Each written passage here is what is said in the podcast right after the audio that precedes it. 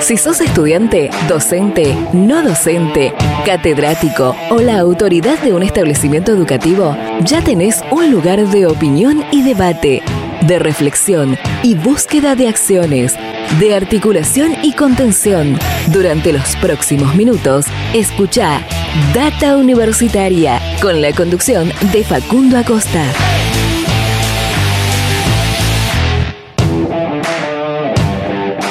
Bienvenidos y bienvenidas una vez más a este espacio dedicado a la comunidad que le da vida a las universidades. ¿Qué tal? ¿Cómo les va? Mi nombre es Facundo y como siempre lo voy a estar acompañando durante esta próxima hora. Así es, estamos comenzando un nuevo programa de esto que llamamos Data Universitaria Radio, este espacio donde te informamos de todo lo que pasa y va a pasar en el mundo universitario. Damos comienzo a este programa número 27 del año 2021, en esta, si se quiere, nuestra segunda temporada. Eh, digo, si se quiere, porque comenzamos este ciclo en el año 2020 y contando todas esas ediciones del año pasado y las que llevamos en este 2021, debemos estar alrededor o superando las 50 eh, emisiones de Data Universitaria Radio. Y comentando esto, por supuesto, agradecerles a todas las emisoras, a todas las radios que comparten este ciclo radial semana a semana y nos permiten así llegar a toda la comunidad universitaria de toda la República Argentina. Eh, los invito a que nos sigan en nuestras redes sociales, en Facebook, en Instagram, arroba data universitaria, en Twitter, arroba DT universitaria, que se suscriban a nuestros canales de Spotify y YouTube, donde pueden encontrar otros contenidos. Eh, y por supuesto nos pueden leer eh, toda la semana en www.datauniversitaria universitaria.com.ar. Bueno, hoy un programa eh, muy interesante con temas muy diversos, muy diferentes entre sí, pero que eh, todos tienen que ver con lo que pasa en el mundo universitario, en las diferentes comunidades universitarias de cada región de, la Argentina. Eh, así que, bueno, un programa muy, muy lindo el del día de hoy. Pero antes de pasar a compartir todas esas entrevistas y comunicaciones que traemos el día de hoy, te voy a contar algunas noticias que puedes encontrar en nuestro sitio web datauniversitaria.com.ar. Data Universitaria. Información, comentarios, entrevistas, investigaciones, todo lo que te interesa saber del mundo universitario. Las 24 horas del día y en el momento que quieras. Visítanos en datauniversitaria.com.ar. Bien, algunas noticias de lo que fue pasando en los últimos días, en las últimas semanas. Eh, bueno, la Universidad Nacional de Entre Ríos, la UNER, abre la inscripción para el PAU 2021. El programa de acompañamiento universitario hacia la universidad, hacia la UNER, es una propuesta de esta universidad para orientar el paso a la educación superior y las actividades están previstas que se realicen entre agosto y noviembre. Eh, abrió la convocatoria para participar de las jornadas internacionales de jóvenes emprendedores de la Universidad Nacional del Litoral, estudiantes y emprendedores del mundo podrán participar de la Jornada Internacional de Jóvenes Emprendedores, también conocida por su sigla Con su idea, proyecto o modelo de negocios y así ganar visibilidad, validar sus proyectos y participar por interesantes premios. Inició el CPU eh, de Ingeniería en Recursos Hídricos y de Ingeniería Ambiental en la Universidad Nacional de los Comechingones. Bajo estricto protocolo sanitario, un grupo de ingresantes pudo estar presentes en el, en el auditorio de la sede universitaria, mientras otro grupo de estudiantes siguió el acto de manera virtual, donde se dio inicio a em, el ingreso de muchísimos estudiantes a estas carreras, a estas dos carreras de ingeniería que abre la Universidad Nacional de los Comechingones en la villa de Merlo, en San Luis. Eh, es una noticia muy interesante para esta comunidad universitaria. Otra noticia también que tiene que ver con eh, algo que, sucedió esta semana y que por supuesto es un tema que va a seguir vigente para el resto del 2021. Un poco de esto hablamos eh, con el secretario de Políticas Universitarias Jaime Persig el programa anterior. Eh, presentaron cuatro proyectos de ley para garantizar el derecho a la educación.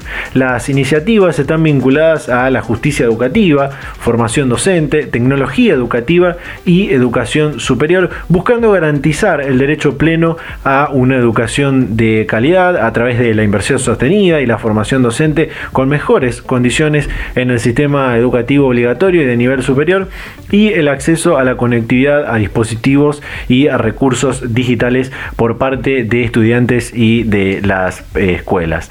Eh, obviamente que la ley de educación superior, que es eh, lo que en gran parte nos compete a los universitarios, obviamente que la de justicia, la de financiamiento educativo, por supuesto que también, la ley de educación superior, este debate de la ley de educación superior se está y se estuvo llevando adelante durante todo este año y el año pasado y por supuesto que seguirá tratándose y debatiéndose en el Congreso Nacional y para dentro de las universidades y para dentro del mundo universitario, porque es un tema, por supuesto, muy importante, esta normativa que regula toda la actividad eh, universitaria y que la última, la, normativa original ya tiene 25 años, ¿eh? la ley 24.521. Y bueno, por supuesto recordarles a todos los estudiantes que sigue abierta la inscripción de las becas Progresar, eh, lo pueden hacer directamente desde nuestro sitio web, desde datauniversitaria.com.ar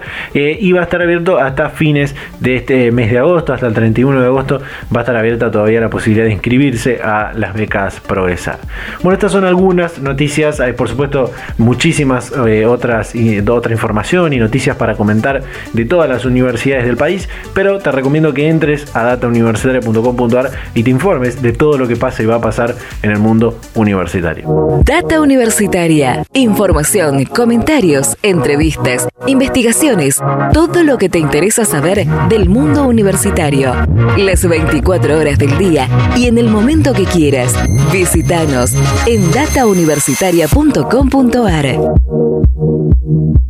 El fin de semana pasado culminaron los Juegos Olímpicos de Tokio 2021 o Tokio 2020 más uno.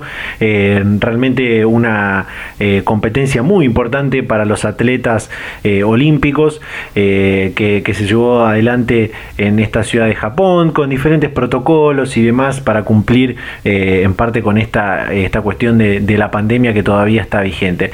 Pero ¿qué tiene que ver los Juegos Olímpicos de Tokio 2021 con las universidades. Tiene mucho que ver porque muchos eh, deportistas y atletas argentinos, además de intentar seguir y cumplir con su carrera deportiva, también muchos eh, aspiran y emprenden la carrera universitaria en universidades, por supuesto, de nuestro país. Eh, con mucho esfuerzo, muchos eh, que tienen que seguir compitiendo, seguir entrenando, seguir preparándose y a la vez estudiar, cursar, rendir las materias en la universidad.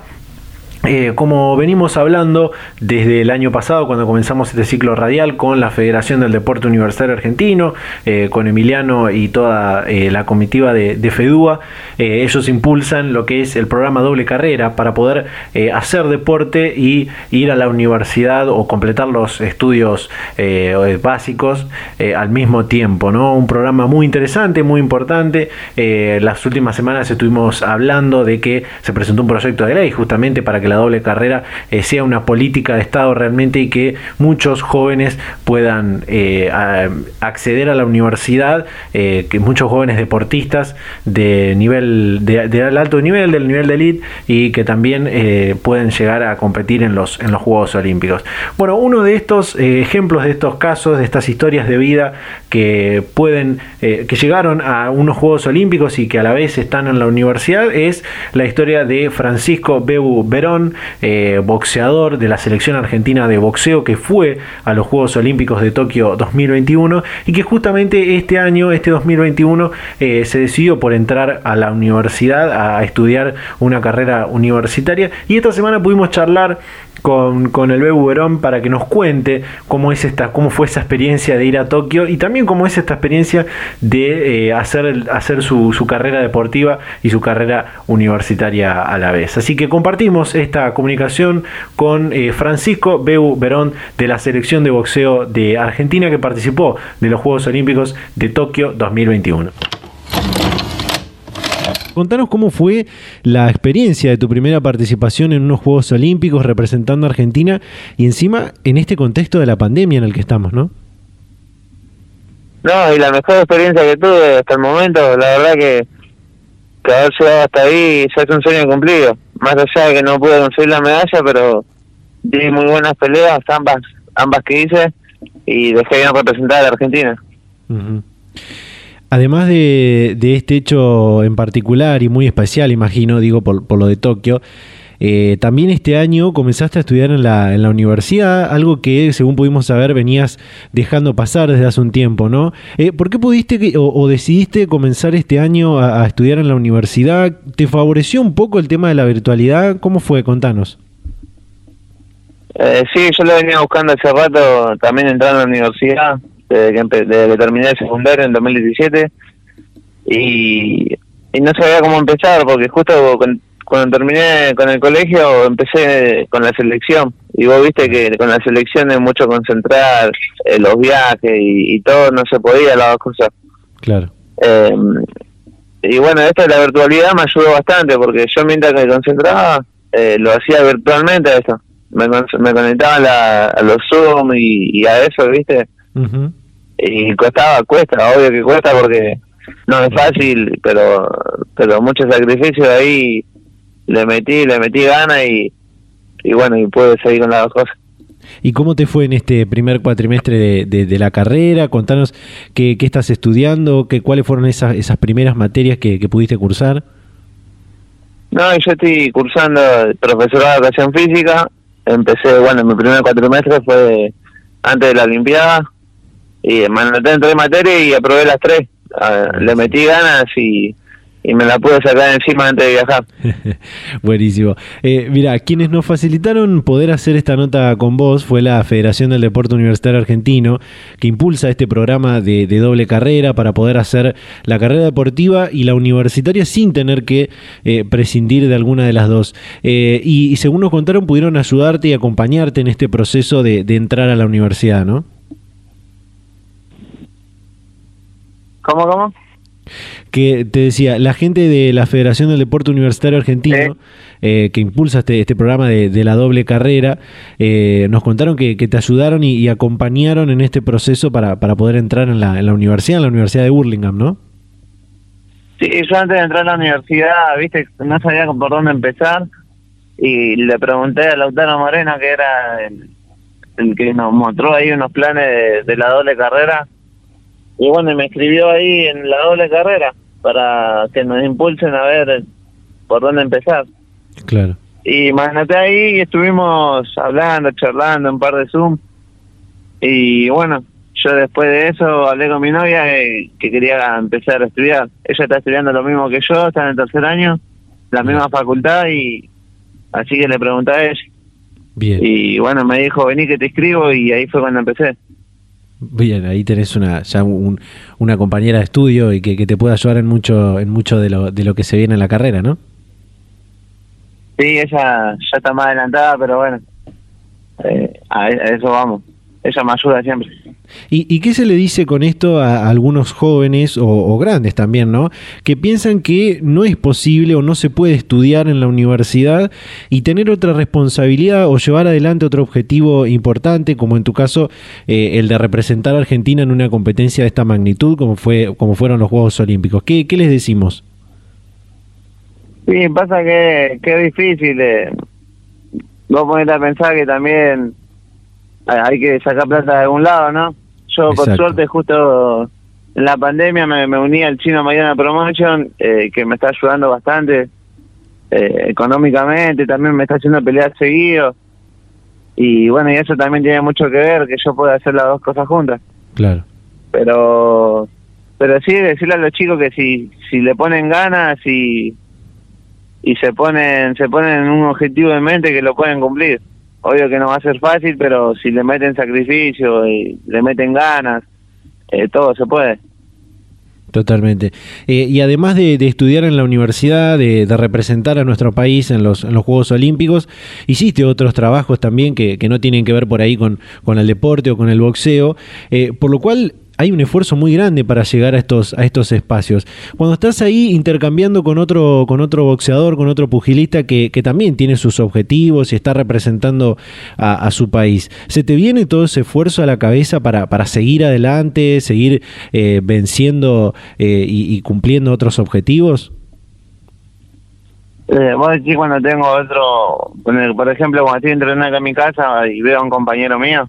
No, claro, también, pero además cuando estuviste en los Juegos Olímpicos, cuando eh, cuando peleaste contra, no sé, contra el ah, dominicano, contra bueno, contra todos los rivales, eh, se te viene todo ese esfuerzo, eh, esas horas de, estudiar, de trabajar, de ir a entrenar en diferentes condiciones también, porque sé que pudiste, tuviste que entrenar en tu casa en algún momento.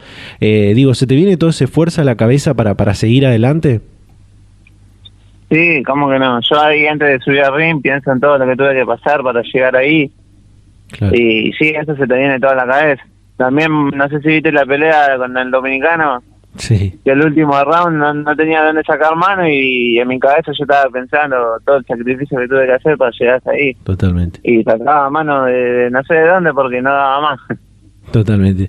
Eh, estos fueron tus primeros Juegos Olímpicos y, me interesa preguntarte cómo fue compartir, eh, o si pudiste compartir, cruzarte en el hotel o en la Villa Olímpica con deportistas argentinos eh, de, gran trayectoria que ya van por, su tercer o cuarto Juego Olímpico.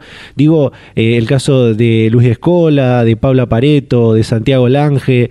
¿Cómo es cruzarse con ellos? ¿Pudiste charlar en algún momento?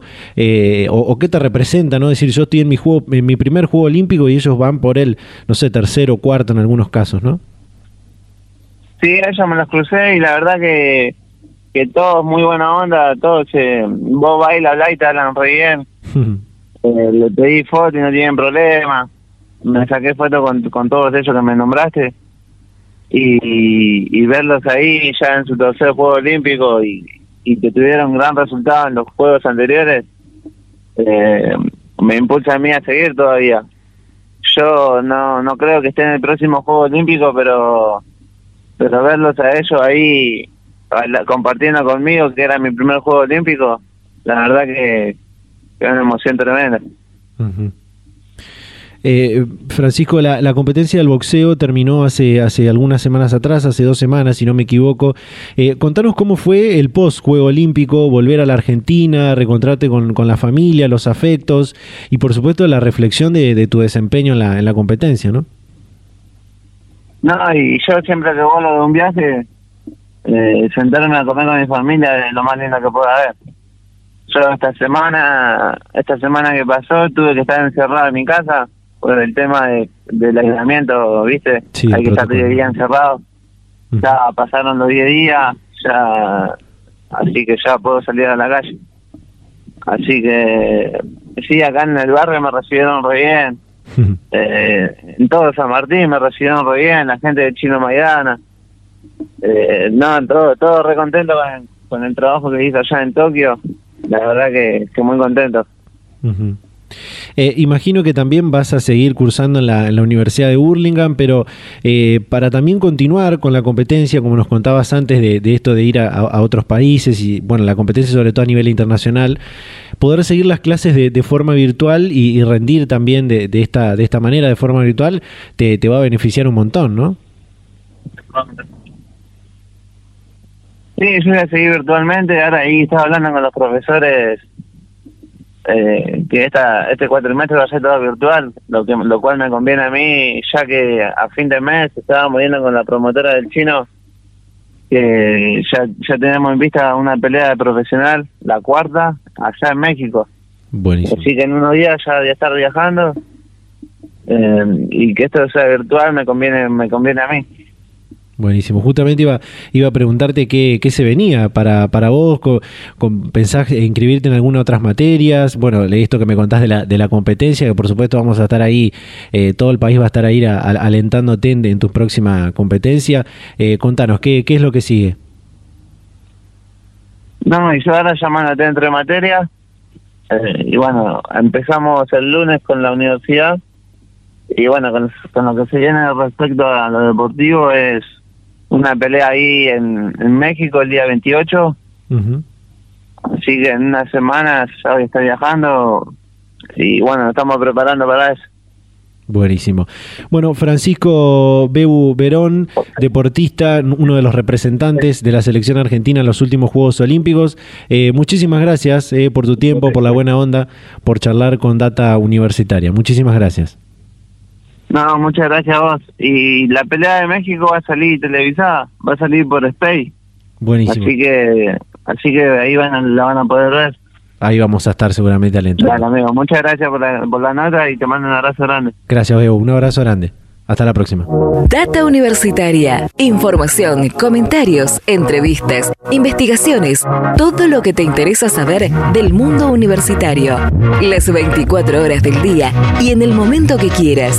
Visítanos en datauniversitaria.com.ar. Bueno, ahí estaba eh, esta comunicación que hicimos esta semana con Francisco Bebu Verón después de su participación en los Juegos Olímpicos de Tokio 2021 y bueno, también eh, que nos cuenta su, experiencia cursando en la Universidad de Burlingame y, que la próxima semana va, va a volver a, las clases y también se sigue preparando porque tiene eh, otras competencias, así que por supuesto que lo vamos a estar ahí alentando cuando compita allá en México. Bueno, nos quedan muchas cosas para compartir en este programa, pero vamos a hacer un pequeño corte y ya continuamos con más Data Universitaria Radio.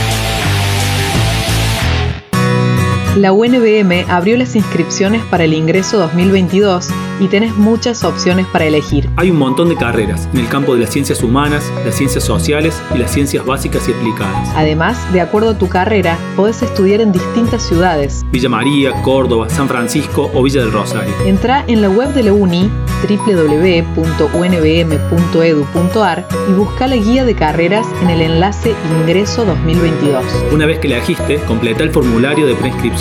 Tenés tiempo desde el 28 de junio al 13 de agosto de 2021. Te esperamos porque la UNI sos vos. Universidad Nacional Villa María. Pública, de todas, de todos. Continuamos en Data Universitaria Radio en este programa número 27 del año 2021 de esta nuestra segunda temporada con este ciclo radial. Eh, pasamos a un tema también muy interesante que tiene que ver con, las universidades, con en este caso con las universidades nacionales, eh, como lo son las radios universitarias. Eh, una parte fundamental que tienen algunas universidades, la mayoría diría de las universidades nacionales argentinas tienen una radio universitaria que cumplen un rol eh, muy interesante que es importante conocerlo.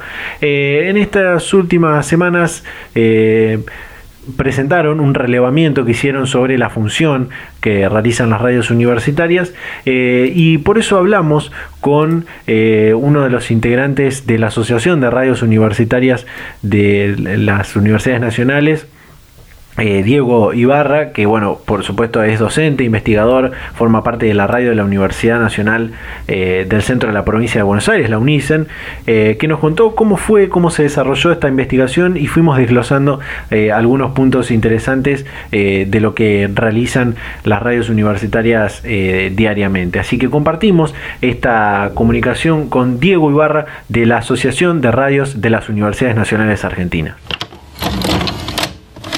Sí, esta es, el primer trabajo de estas características, esta primera relevamiento, indagación, porque esto tiene que ver con que las radios han ido creciendo. En los últimos años, en los últimos años diría prácticamente a partir del 2009 en adelante, eh, se fueron, fue, aumentó muchísimo el número de radios. Hoy hay 63 radios funcionando en distintas universidades del país, o sea, de norte a sur, este a oeste, hay radios universitarias. Y también incluso hay otras radios que ya están en proyecto para poder eh, sumarse y empezar a, emitir. O sea, todo esto nos, eh, nos llevó a, preguntarnos, ese fue por ahí la, la pregunta disparadora de por qué hacer esta indagación, esta primera indagación de estas características, a preguntarnos este, un poco sobre quiénes somos, ¿no? Después de que, a partir de este crecimiento, cómo somos y además de, diría desde dónde nos constituimos como actores sociales fundamental. Data universitaria, información, comentarios, entrevistas, investigaciones, todo lo que te interesa saber del mundo universitario. Las 24 horas del día y en el momento que quieras. Visítanos en datauniversitaria.com.ar. Para poder mirarnos dentro de esos resultados, que es un común denominador del conjunto de las radios, y que cada radio pueda ver, bueno, cómo estamos en referencia a esos resultados. Excelente. Uno creería que una radio universitaria realiza su programación y, contenidos destinado a la comunidad universitaria en específico de esa universidad, pero los datos de este relevamiento, de este estudio, muestran que también eh, se enfoca al público en general, ¿no?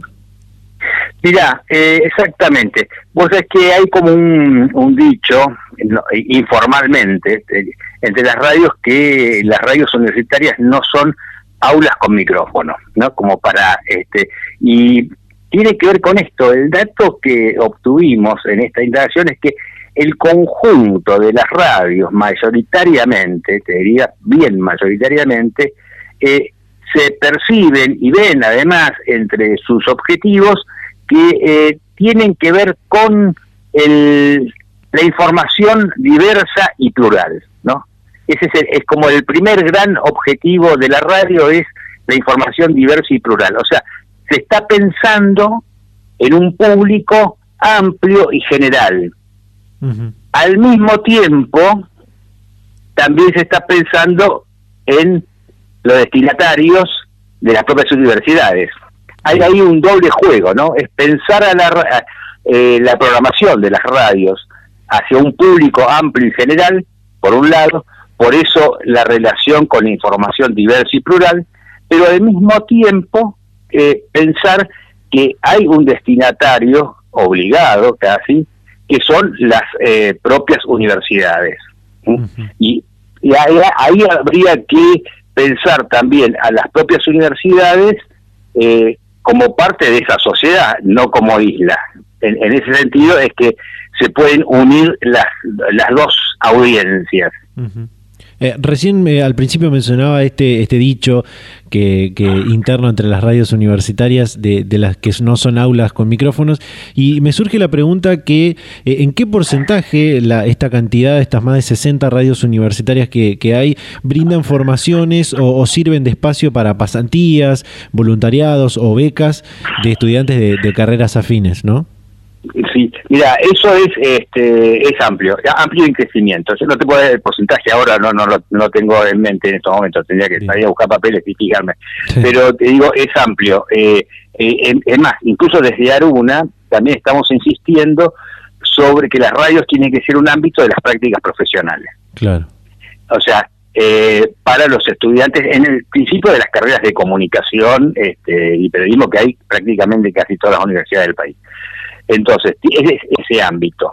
Y después hay muchas maneras de vinculación entre eh, las cátedras, los estudiantes y la radio. Y un dato interesante de esto que estamos planteando es que esta indagación, este relevamiento de las radios universitarias, participaron eh, representantes de 14 radios diferentes del país de radios universitarias, pero a su vez también participaron representantes de cátedras de radio de distintas universidades del país. O sea, hubo una unión entre la radio, eh, que sería la, práctica, y la academia, ¿no? Desde las cátedras. Confluyeron y trabajamos de una manera eh, buenísima. este, y además con apoyo de institutos, el Instituto de Córdoba, que también se dedica un poco a la investigación, que nos hicieron toda la apoyatura, diría, de prácticamente del, de la, matriz de, trabajo, este, ese fue el Instituto de Estudio de Comunicación y Ciudadanía de la, de la Universidad de Córdoba. O sea, todo esto no fue un hecho aislado, este, donde solamente las radios, sino que hubo un recorrido, te diría, por distintas instancias de la vida universitaria o de las instituciones universitarias para poder hacer esta, esta actividad. Eso también está marcando esa relación entre las radios y las universidades, los públicos, lo que mencionábamos hace un ratito. eh, es interesante saber, eh, imagino que es un dato que, lo habrán relevado en este, en este estudio, eh, cómo se sostienen, cómo se financian las radios universitarias, eh, se autogestionan, comparten el mismo presupuesto que, la universidad tiene para, para, su funcionamiento en general, ¿cómo, cómo lo hacen? Mira, ahí surgió algo muy preciso. por un lado, la mitad de las radios aproximadamente eh, un poco menos de la mitad de las radios, tienen un presupuesto destinado para las radios, o sea, para el ejercicio. Es decir, bueno, eh, la radio X sabe que tiene para el 2021 X cantidad de pesos. Ahora, la mayoría de las radios se manejan con el presupuesto general de la universidad. ¿Por qué? Porque a veces es difícil deslindar, bueno, lo que son salarios, de dónde sale, lo que es la luz, el teléfono, o sea, todo lo que necesitas para hacer la radio, este, hay que comprar o cambiar este, la consola. O sea, por lo general, eso sale de los presupuestos generales. eh, no todas las radios tienen ese rubro que es para, para la radio, todas las universidades tienen el rubro que es para la radio es tanto. Entonces, como director de la radio, alguien sabe que yo tengo este año tanto para gastar. Eso se da en, en el menor de los casos. Pero bueno, está todo dentro del paquete global del presupuesto de cada una de las universidades. Bien. Eh, Diego, me gustaría hacerle una, una, pregunta bastante general que tiene que ver con, con eh, las bases un poco de, este estudio y, lo que han encontrado. Eh, primero, ¿cuáles son los principales desafíos de las radios universitarias? Y a partir de ellos, ¿qué propuestas o qué estrategias pueden encontrar y, con esta investigación y generar y proponer desde, desde la Luna, ¿no? sí, a ver, desafíos son muchísimos porque es muy dinámico todo esto. Eh, eh, uno de los grandes desafíos, que solo te lo traslado como tema de necesidades, algo que también el conjunto de las radios indicaban, es que necesitan eh, incorporar, no todas las radios, pero la mayoría, necesita incorporar personal para la producción de contenidos. Eh, y después las cuestiones de orden técnica. Pero básicamente eh, eh, la producción de contenidos está a la cabeza, o sea, la necesidad de personas para la producción de contenidos está a la cabeza de las necesidades. Eso por un lado. Porque todo se va relacionando. O sea, si estamos hablando de que las radios se proponen generar un acceso a la información diversa y plural, es un contenido que hay que producirlo.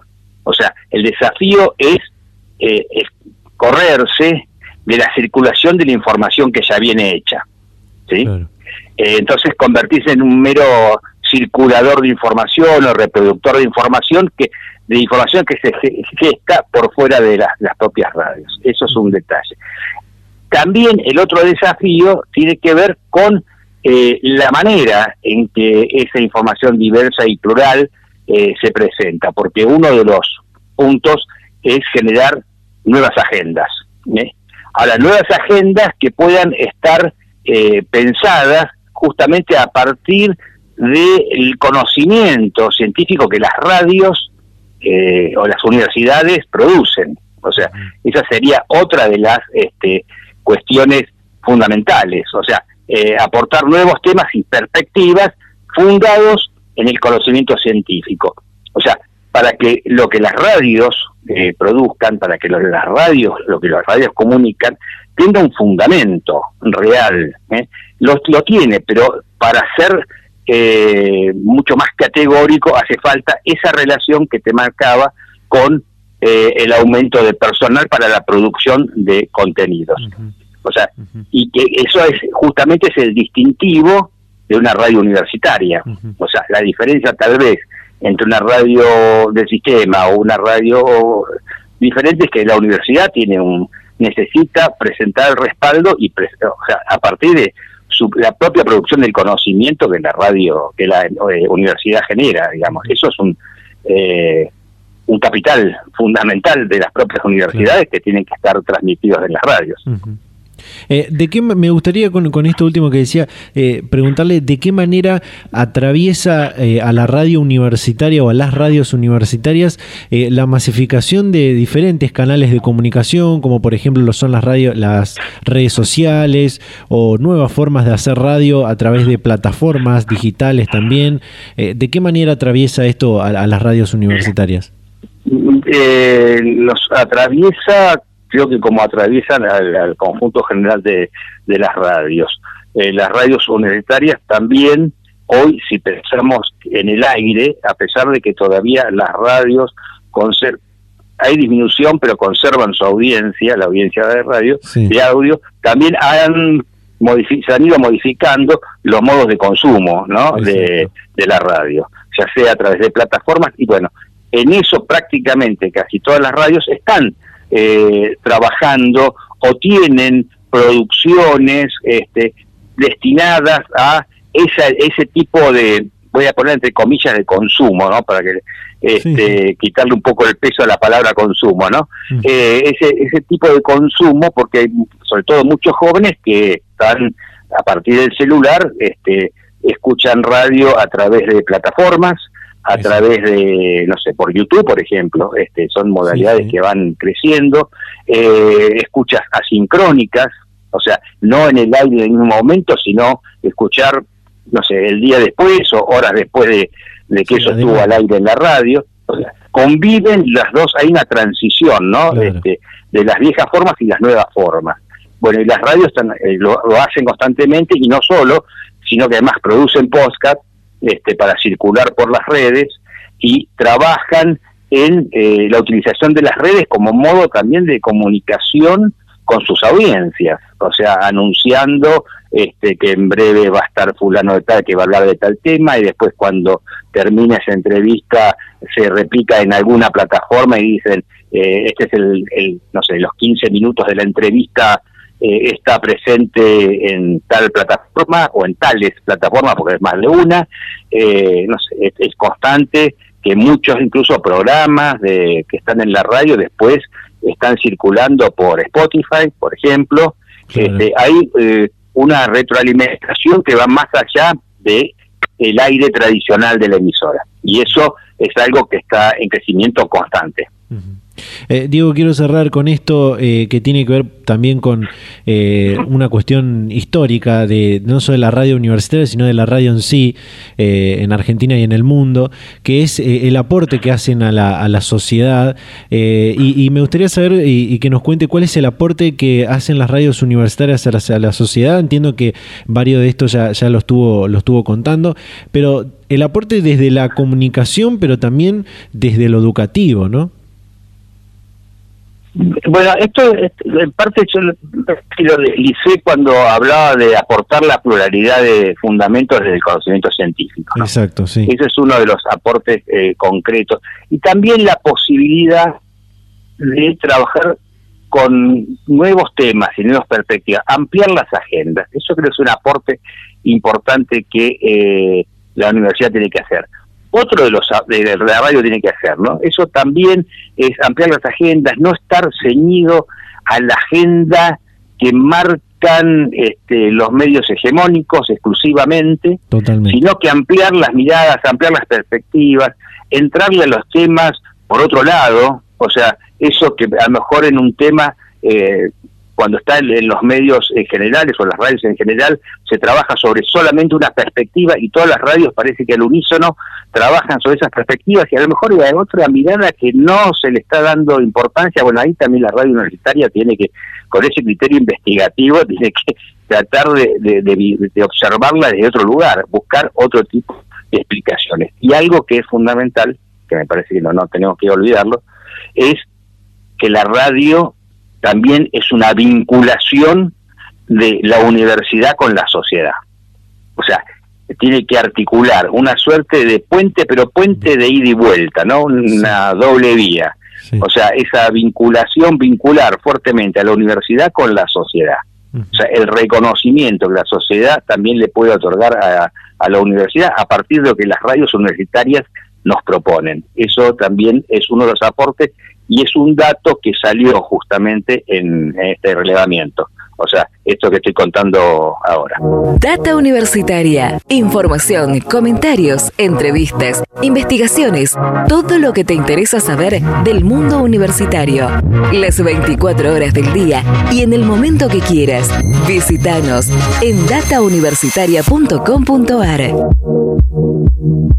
Bien, ahí está esta comunicación que compartimos esta semana con Diego Ibarra, eh, docente, investigador, eh, forma parte de la radio de la UNICEN y también de la Asociación de Radios de las Universidades Nacionales Argentinas, eh, con este relevamiento sobre la actividad de las radios universitarias.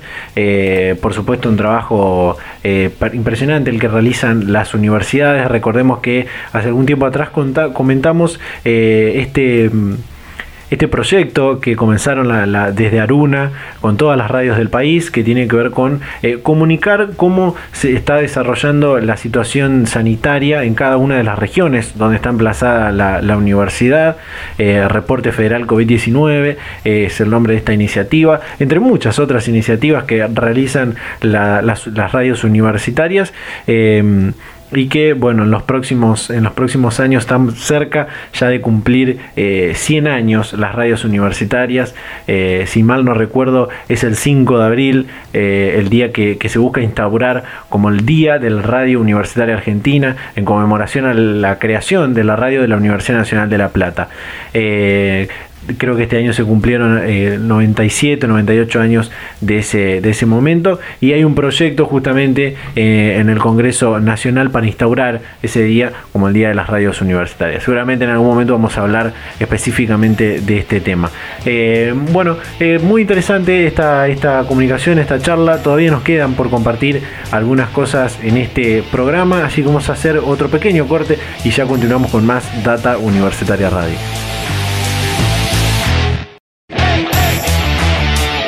Volvemos con más Data Universitaria Radio en este programa número 27 del año 2021, ya encaminados al cierre de este programa, pero antes nos queda esta comunicación eh, que queremos eh, compartir con todas y todos ustedes. Eh, tiene que ver con algo que pasó en una universidad, una universidad que está ubicada en la provincia de Mendoza, hablo de la Universidad Nacional de Cuyo, y esta presentación que realizaron, que realizó un grupo de estudiantes de un una eh, agrupación política eh, en la Facultad de Derecho de la UNCUYO eh, y para eso está ya para hablar con nosotros Santiago Gática, estudiante de la Facultad de Derecho de la Universidad Nacional de Cuyo. Santiago, ¿qué tal? ¿Cómo estás? Bienvenido a Data Universitaria Radio. Hola, ¿qué tal? ¿Cómo están? Muchas gracias por, por la invitación. Bueno, eh, presentaron recientemente el proyecto Ficha Limpia, que es eh, la primera vez que se presenta en una universidad nacional, ¿no? ¿Qué, nos podés contar? Bueno, sí, como claramente como vos decís, es la primera vez que se hace esta presentación en una universidad y en realidad este es un trabajo que viene que viene siendo llevado a cabo desde, desde mucho tiempo atrás y con mucho esfuerzo por parte de, del movimiento ciudadano Ficha Limpia, ahí de la mano de, Gastón Marra, quien es su principal impulsor a nivel nacional, y también de la mano de eh, otros, otras legisladoras en nuestra provincia, como son María José Sanz, eh, Claudia Najul, Maite Bacerra, Bazaterra, perdón, son quienes han estado haciendo, han estado llevando a cabo este esta iniciativa a nivel provincial. Nuestra provincia, la provincia de Mendoza, aprobó recientemente ficha limpia y de hecho se puso en práctica en estas elecciones eh, de medio término. Y ahora, bueno, un grupo de, estudiantes de la Facultad de Derecho de la Universidad Nacional de Cuyo, que pertenecemos a la agrupación política Franja Morada, a quienes no quiero dejar de nombrar porque la verdad que el trabajo que vienen haciendo es eh, monumental, Roxana Laciar, Ignacio Riera, Agustín Boato, Sebastián Martínez, se han puesto como objetivo poder traer esta bandera de transparencia y de participación ciudadana a la universidad y gracias a ellos es que hoy este proyecto está siendo impulsado no solamente por nuestra agrupación, sino por la, la principal autoridad de nuestra universidad, que es el rector Daniel Pisi y todo su equipo. Eh, muy, muy bueno esto que, recordás y que destacás de que eh, lo de Ficha Limpia es una campaña que, nació de una junta de firmas hace ya algunos años atrás, bueno, impulsada, como vos decías, por el abogado Gastón Marra, y que varias provincias lo empezaron a aplicar, entre ellas, como bien decís, de donde está emplazada la Universidad de Cuyo, la provincia de, Mendoza, una iniciativa de, de junta de firmas que ya tiene más de 370 mil firmas, ¿no? Sí, exactamente. acá lo que hay que, para mí, lo que hay que reforzar y siempre tener en cuenta es que estas son iniciativas que surgen de la ciudadanía, de, ciudadanos y ciudadanas independientes, pero que están comprometidas con, con, con valores republicanos, con, con la democracia y con mejorar las instituciones, la calidad de las instituciones en nuestro país. bueno, que muchas veces quienes sí estamos por, por ahí ya dentro más de un partido político, como es nuestro caso, que somos de la Unión Cívica Radical y de la Franja Morada, eh, decidimos acompañar, pero que nunca hay que perder el eje, ¿no? De que quienes lo han impulsado son los movimientos ciudadanos y también esperamos que esto sea abrazado no solamente por nuestro partido, sino por, por todos los partidos que componen hoy el arco político argentino. Eh, también se está impulsando ficha limpia a nivel nacional y bueno, eh, ahí se encuentran algunos, algunas, algunos frenos, algunos partidos que no están muy de acuerdo con llevar adelante esto, pero eh, queremos eh, interpelarlos ¿no? y decirles, vamos a, con esto hacia adelante, que una, una democracia más transparente es un mejor una mejor calidad de vida para la ciudadanía, definitivamente. Me, gustaría que, nos cuentes, Santiago, aprovechando la, oportunidad y, ya que mencionaste esto de que, bueno, estamos en el marco de, un año electoral, por supuesto, las elecciones eh, legislativas de, medio término, preguntarte cómo, cómo viste, cómo se, está viviendo esta aplicación de la ficha limpia en la, en la provincia de, Mendoza. Bueno, en, en nuestra provincia, al ser la primera vez, como, como todo cuando se aplica eh, así y es algo nuevo, tiene muchas veces su, su margen de cuestiones que hay que corregir, pero la verdad es que ha sido muy exitoso a nivel provincial eh, este tema. Han habido candidaturas que, bueno, tuvieron que dejar de lado por justamente no cumplir con, con estos requisitos, pero ha sido muy bien tomado por, por el ciudadano, por la ciudadana, el hecho de que quienes los vayan a representar tengan que pasar este, este, este, esta línea, este requisito y demostrar que, bueno, que para decirlo en palabras simples, que quienes van a gobernar y quienes van a, defender y luchar por los intereses de la sociedad no justamente hayan cometido hechos que se contradigan con este ideal de la política. Así que eh, en nuestra provincia la verdad que ha sido muy bien recibido por, por, por la sociedad, que la sociedad se siente representada en este reclamo. Claro. Eh, me gustaría eh, preguntarte, eh, bueno, además de, todo esto que, nos venís contando, específicamente dentro de la comunidad universitaria de, la UNCUYO, ¿qué es lo que los motiva a que se aplique la ficha limpia en las próximas elecciones que, celebrará la, universidad, no? A nosotros lo que nos motiva es que la universidad sea un, un un ejemplo a seguir por toda la sociedad argentina, porque de hecho la, universidad está eh, inmersa en la sociedad y los universitarios y universitarias le debemos mucho a, la comunidad. Nosotros no estamos ajenos a ellos, sino que el contribuyente todos los días paga sus impuestos y gracias a eso hay universidad pública en, nuestro país. Entonces, en ese sentido, la universidad es una institución que debe retribuirle a la sociedad todo lo que la sociedad pone en ella, y qué mejor que siendo un ejemplo de, de, transparencia, porque esto es a lo que principalmente apuntamos con, con ficha limpia, que haya transparencia, que las personas que quieran y abracen la política y quieran representar y ejercer sus funciones dentro, pasen este, este filtro, sean idóneos e idóneas, esto también lo, lo marcamos en ese aspecto, la idoneidad. La idoneidad para poder ocupar un cargo claramente tiene que ir de la mano de, de no haber cometido los delitos que nosotros pedimos que sean un impedimento, y en ese sentido también queremos que sea un claro ejemplo de la participación ciudadana, porque, como te decía al principio, esta es una iniciativa que nace fuera del arco partidario, ¿sí? de la sociedad, nace de ciudadanos y ciudadanas independientes, que se aplican poderes estatales y que viene a la universidad, porque se quiere decir por fuera de la universidad, viene a la universidad. Entonces también acá nosotros queremos fortalecer esa simbiosis, ese intercambio, sociedad-universidad, universidad-sociedad, que creemos que tiene que ser mutuo y recíproco. Entonces, ese es también nuestro principal objetivo, poder acercar a la universidad a la comunidad que lo, en la cual está inmersa. Bien, eh, ya que estamos hablando con un estudiante del derecho, de las ciencias jurídicas, eh, me gustaría preguntarte cuáles son eh, esta, bueno, esta inhabilitación que tendría la, persona para ser candidato, sería para, para porque tiene qué tipo de, delitos, qué tipo de condenas.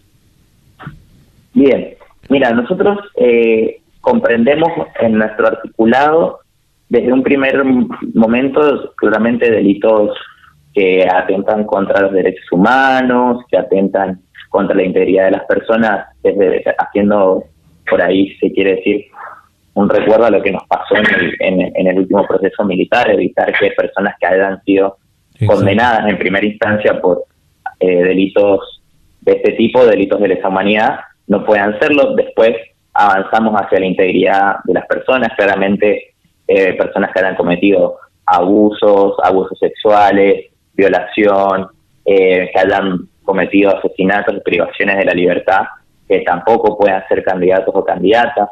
También hablamos de delitos contra la administración pública, porque, que, o sea, justamente alguien que va a administrar eh, el Estado tiene no, no puede haber cometido este tipo de acciones. Entonces también nos, abarcamos hacia delitos contra contra la, la, fe pública, falsificación de documentos, corrupción, eh, tráfico de, influencias, todo ese tipo que, como para hacerte un paneo general y no entrar en técnicas puramente eh, penalistas. Sí, sí. Eh, bueno, como decía, vos sos eh, estudiante y, militás en la Franja Morada, en la Facultad de Derecho de, de la UNCUYO, pero eh, me gustaría saber si han llevado la, propuesta de, ficha limpia a las otras facultades de, la UNCUYO para poder articular con estas también y, que ya sea una política que, avancen en todas las facultades, ¿no? Bien, este es un proceso que lo hemos pensado a la, a quiere decir. Nosotros en Derecho, la Facultad de Derecho ya hemos dado jornadas de debate, esto empezó el año pasado, estuvimos dando una jornada ahí con profesores de Derecho Constitucional, con estudiantes y con justamente eh, Son Marra que nos acompañó. Y en este proceso lo que vamos a hacer es, iniciamos desde el marco del Consejo Superior de nuestra universidad, donde todas las facultades están representadas, y de ahí vamos a ir llegando a cada una de las demás facultades a través de jornadas de debate, de intercambios, todo esto para que el proyecto tenga la mayor legitimidad y el consenso posible en la, en la comunidad universitaria. Pero empezamos, como te digo, desde el rectorado, desde el Consejo Superior, que es como para el, para el oyente, si se quiere, eh, para compararlo, el Consejo Superior es la legislatura provincial nacional, Claro, y Las facultades tienen su consejo directivo con cada legislatura provincial. Exacto. Eh, nosotros empezaríamos por el consejo, vamos a empezar por el Consejo Superior de nuestra universidad y ahí llegando a cada una de las facultades donde podamos escuchar a cada consejo directivo respecto de su opinión y a toda la comunidad universitaria. Excelente, excelente. Eh, bueno, Santiago Gática, estudiante de la Facultad de Derecho de la Universidad Nacional de Cuyo, contándonos sobre este eh, proyecto que han presentado eh, para que la universidad pueda aplicar la ficha limpia en las próximas elecciones. Santiago, muchísimas gracias por tu tiempo para charlar este momento con Data Universitaria. No, muchas gracias a ustedes. La verdad que es muy importante que, que este, este, este movimiento pueda hacerse eco y llegar cada día no solamente a más universidades, sino también a más instituciones como los sindicatos y otro tipo de cuestiones donde tenemos que seguir avanzando. Muchas gracias. Muchas gracias a vos. Hasta la próxima. Data Universitaria. Información, comentarios, entrevistas, investigaciones. Todo lo que te interesa saber del mundo universitario. Las 24 horas del día y en el momento que quieras. Visítanos en datauniversitaria.com.ar. Hey! Bien, ahí pasaba es Santiago Gática, estudiante de la Facultad de Derecho de la Universidad Nacional de Cuyo, con este eh, proyecto que presentaron de la ficha limpia, también un movimiento que, como bien comentaba eh, Santi, eh, sale y nace desde la sociedad, de, de la, de la ciudadanía, muy interesante que ya es de, larga data y como decía, comenzó con una junta de firmas que está superando las 370 mil firmas o debe estar por ahí llegando a las, a las 400 mil firmas. Y realmente es un movimiento y, una, y un proyecto muy importante, muy interesante eh, que se da en la, en la sociedad. Y ojalá se transforme en algún momento en una, en una ley a nivel nacional eh, y algo que, que se cumpla para todos los organismos, para todos los estamentos del Estado Nacional y para, por supuesto, también en, en, las elecciones nacionales y provinciales eh, de, de, aquí en, de aquí en más, ¿no? Para ir hacia, como bien decía Santiago, una sociedad más, más transparente y, más justa en, lo que le pedimos, en lo que le piden a la sociedad y lo que aquellos que, nos representan también eh, tienen, que, tienen que cumplir. ¿no? Bueno, eh, realmente un programa muy interesante el que compartimos el día de hoy. Al principio hablábamos de esta, de esta historia, este caso eh, de un deportista que compitió, que participó de los últimos Juegos Olímpicos de Tokio 2021 y que también está cursando, está yendo a la universidad, lo cual es algo muy importante que, todos tengamos, eh, toda la sociedad tenga la posibilidad de ir a la, universidad. Y también aquellos que eh, tienen esta, este deber y este sueño, en este caso un sueño olímpico, de representar a la, Argentina en las más altas competencias, eh, donde, bueno, por supuesto hay ejemplos muy grandes, como por ejemplo el de Paula Pareto, la judoka, que también es, es médica, y hace poco veíamos, hizo muy viral un video de que, donde la recibieron de nuevo en el hospital donde, donde ella trabaja, después de haber participado en, en esta competencia, en esta competencia olímpica. Eh, lo que hablábamos también eh, en el bloque anterior con Diego Ibarra de la Asociación de Radios de las Universidades Nacionales sobre este relevamiento, eh, esta reunión de datos sobre las radios universitarias de todas las universidades del país. Realmente un trabajo muy destacable, muy importante el que realizan las radios universitarias y su aporte, su vínculo como, como decía Diego, con eh, la sociedad, eh, que es también muy, muy interesante y muy importante. Y esto último, que charlábamos con Santiago Gática, estudiante de Derecho de la Universidad de Cuyo, eh, sobre este proyecto que presentaron de ficha limpia para, en este caso, las próximas elecciones que tendrá la Uncuyo en, los próximos, en los próximos meses. Así que bueno, un programa muy interesante con temas, como les decía al principio, muy variados, muy distintos entre sí, pero que todos tienen que ver con lo que pasa y va a pasar en el mundo universitario. Hasta acá llegamos con este programa, por supuesto agradecerles a todas las radios, eh, a todas las emisoras de todo el país que comparten semana a semana este ciclo radial, invitarlos a que nos sigan en nuestras redes sociales, en Facebook, en Instagram, arroba data en Twitter, arroba DT y por supuesto suscribirse a nuestro canal canales de Spotify y de YouTube, donde siempre pueden volver a escuchar este programa de radio y eh, ver y escuchar otros contenidos complementarios. Eh, así, de esta manera, nos despedimos y nos vamos a reencontrar a esta misma hora y en este mismo día la próxima semana. Chau, chau.